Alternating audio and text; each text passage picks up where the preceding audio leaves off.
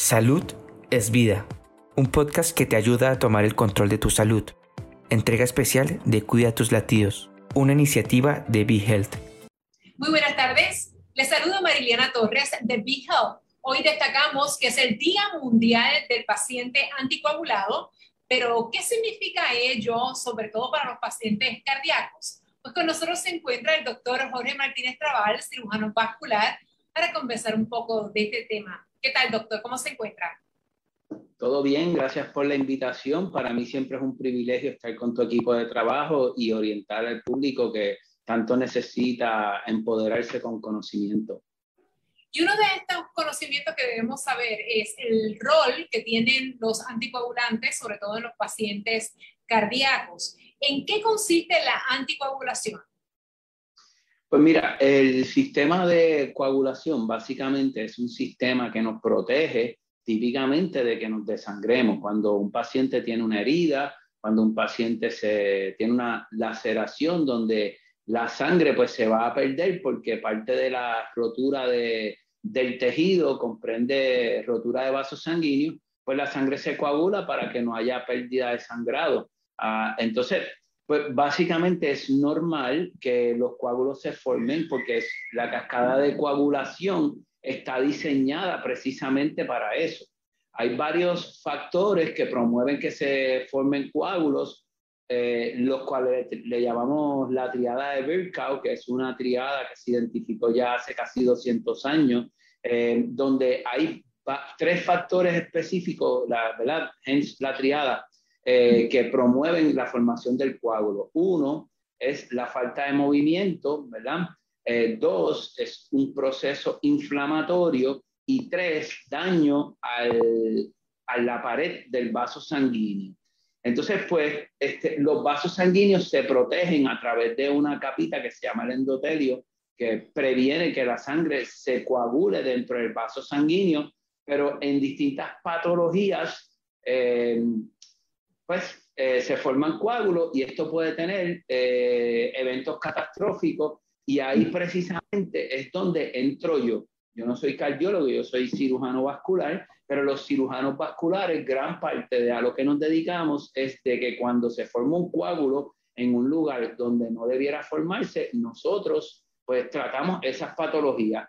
Te voy a dar un ejemplo. Eh, por ejemplo, la embolia pulmonar, que no es realmente, ¿verdad? Es una, una, embolia a las arterias que van al pulmón, no es al pulmón per se, pero se le llama así por, por tradición, es que puede ocasionar falla del lado derecho del corazón, es una de las patologías que nosotros tratamos, las tromboflebitis, que pueden haber tromboflebitis desde muy simple, que, ¿verdad? Que se coagule una de estas venitas cuando le ponen un suero al paciente como que se coagule la vena cava, que es la vena principal del retorno venoso eh, del cuerpo humano.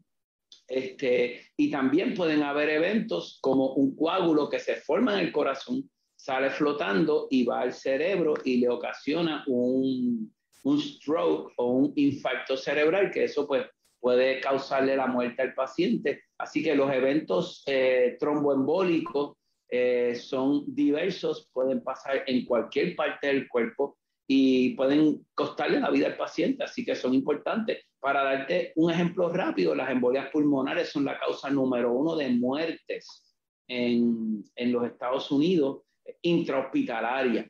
Entonces, los infartos del corazón son la causa número dos de muerte a nivel en, de los Estados Unidos y la causa número uno de muerte a nivel mundial. Y los infartos típicamente es un coágulo también que se forma dentro de las arterias coronarias del corazón porque se tapan, ¿verdad? Así que eh, todas estas cosas son patologías que tenemos que estar al tanto, identificarlas y tratarlas adecuadamente. ¿Y qué se puede hacer si ya está, se ha diagnosticado el evento de que hay un coágulo? Ahí es que entran entonces los fármacos obviamente más utilizados, que son las heparinas, para evitar que ese coágulo pues, cause la muerte? Sí, mira, primero hay unos pacientes en los cuales se debe actuar de manera preventiva. Por darte un ejemplo sencillo, son los pacientes que tienen eh, fibrilación atrial. Hay pacientes con fibrilación atrial que cada paciente que tenga fibrilación atrial hay que hacerle un score, ¿verdad? Hay, una manera de identificar qué tipo de, prevención o profilaxis se le va a dar en cuanto a ya sea antiplaquetarios o anticoagulantes para evitar uno de estos eventos que le puede costar la vida. Ese, sería lo óptimo, ¿verdad? Donde nosotros pudiéramos identificar el paciente antes de que tiene el evento y prevenirlo dándole medicamentos. Y todo esto pues es parte de lo que hacen nuestros amigos los cardiólogos y también los internistas. Un buen internista sabe qué paciente eh, con fibrilación atrial o un médico generalista, si está a cargo del paciente, debe tener el conocimiento de qué paciente con fibrilación atrial eh, se le debe dar anticoagulante, antiplaquetarios o si simple y sencillamente no se le da nada. Ese es el paso número uno, que debe ser la prevención para todas estas patologías. El paso número dos, el paso número dos, que es para contestar entonces tu pregunta, son aquellos pacientes que ya tienen el evento. Entonces, pues hay que determinar cómo nosotros eh, pues prevenimos las consecuencias, eh, los eventos secundarios que vienen a que este coágulo se formó. Entonces, pues en teoría, eh, más del 95%, si no el 99% de estos eventos está indicado darle anticoagulación, ¿ok? Hay, una, hay un grupo bien selecto de pacientes donde el, anticoagulante no está indicado. Por darte un ejemplo, hay pacientes que tienen que se, le, se les coagula directamente uno de los vasos sanguíneos del cerebro, tienen un infarto cerebral pequeño, pero se identifica que no vino del corazón, no vino de las carótidas, pues estos pacientes tuvieron un trombo que se formó y no necesariamente se benefician de darle anticoagulantes, sí de darle antiplaquetario. Y eso es solo un ejemplo y de estos son los menos, ¿ok? Ahora, cuando un paciente tiene un coágulo, por ejemplo, que sale del corazón y termina en un brazo o en una pierna, estos pacientes sí se benefician de estar anticoagulados de manera sistémica. Hoy día, este, pues ya esto ha cambiado mucho. Salieron las guías de, de eventos tromboembólicos del CHEST, el el American College of Chest Physicians, ponen una guía de manejo que está en su segunda revisión. La primera salió en el 2008, la segunda en eh, la primera revisión la publicaron en el 2016 este, y ahora pues ya está la segunda revisión a este documento donde hay unas recomendaciones que han cambiado y la recomendación principal que ha cambiado es que muchos de estos eventos se pueden tratar en el hogar con anticoagulantes orales, ¿ok? Hay, hay medicamentos, ¿verdad?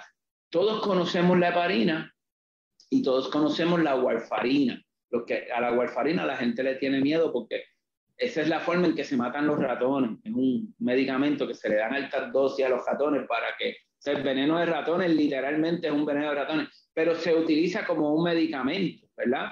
Y, es un medicamento muy efectivo y es un medicamento muy eh, seguro, monitorizado de la manera adecuada. Pero ya hoy día casi todas las patologías tienen un medicamento alterno que también es oral que es más seguro que la warfarina y que no requiere monitoreo siempre y cuando se entienda qué medicamento es el óptimo para el paciente, tomando en consideración su función hepática y su función renal. Así que este, las guías de manejo ya son bien específicas por patología. Por ejemplo, eh, hay, hay un medicamento que se llama el Rivaroxaban, otro que se llama el Apixaban, que son los que más frecuentemente utilizamos en Puerto Rico. No voy a dar el nombre comercial para no viciar la, ¿verdad? La, el, el, talk, este, pero, pero de seguro han visto los anuncios por la televisión este, y son medicamentos que tienen una data sólida, que son muy seguros, eh, pero inclusive estos medicamentos eh, tienen unas dosis específicas y hay unos rangos de dosis dependiendo de la patología, que es donde yo veo eh, estamos fallando más eh, los médicos eh, en cuanto a que muchas veces no estamos dando la dosis correcta para, para la patología. Este... Doctor, una pregunta. Yo creo que resulta vital que, el paciente sea consciente de la importancia de tomar correctamente los medicamentos, todos los fármacos, sobre todo este tipo de fármacos, porque de lo contrario, me parece que la consecuencia puede ser muy peligrosa, quizás una hemorragia, un ictus o algún otro desarrollo de alguna enfermedad. Sí, mira, este, los, uno de los problemas que yo diría que es eh, a nivel cultural, que es un problema que debiéramos atacar, es que el vecino tiene más conocimiento que el doctor, ¿verdad? Y lo vemos todos los días. Eh, no, mira, no te tomes eso porque, chache, yo conozco a fulano de tal que le dieron ese medicamento y sangró, tú sabes. Eh, y, y, y, entonces hay un montón de mitos detrás de, del manejo adecuado de, de, las patologías. Hay mitos con respecto a la labor que realmente nosotros hacemos como, como médicos. Entonces, pues los pacientes resisten a hacer lo correcto en muchas ocasiones, que es seguir las instrucciones que le dio su médico, que posiblemente lo está haciendo de manera responsable, ¿verdad? Nosotros, yo tengo que asumir que una recomendación médica por una persona que tiene un entrenamiento adecuado y que es juicioso sabiendo, por ejemplo, que esta patología, pues yo debo consultarla porque yo no soy un experto. Pues yo entiendo que, que, que cuando, ¿verdad? Cuando un paciente sigue las recomendaciones de su médico y es un médico responsable, eh, está más seguro que haciendo lo que él entiende debe hacer basado en la opinión de la vecina, del papá del nene que lleva el, el, amiguito a jugar soccer a la práctica. Usted me, me, entiende, ¿sabe? es importante que los pacientes seamos, sean responsables. Y otra parte es que si el paciente tiene dudas de si debe o no utilizar el medicamento.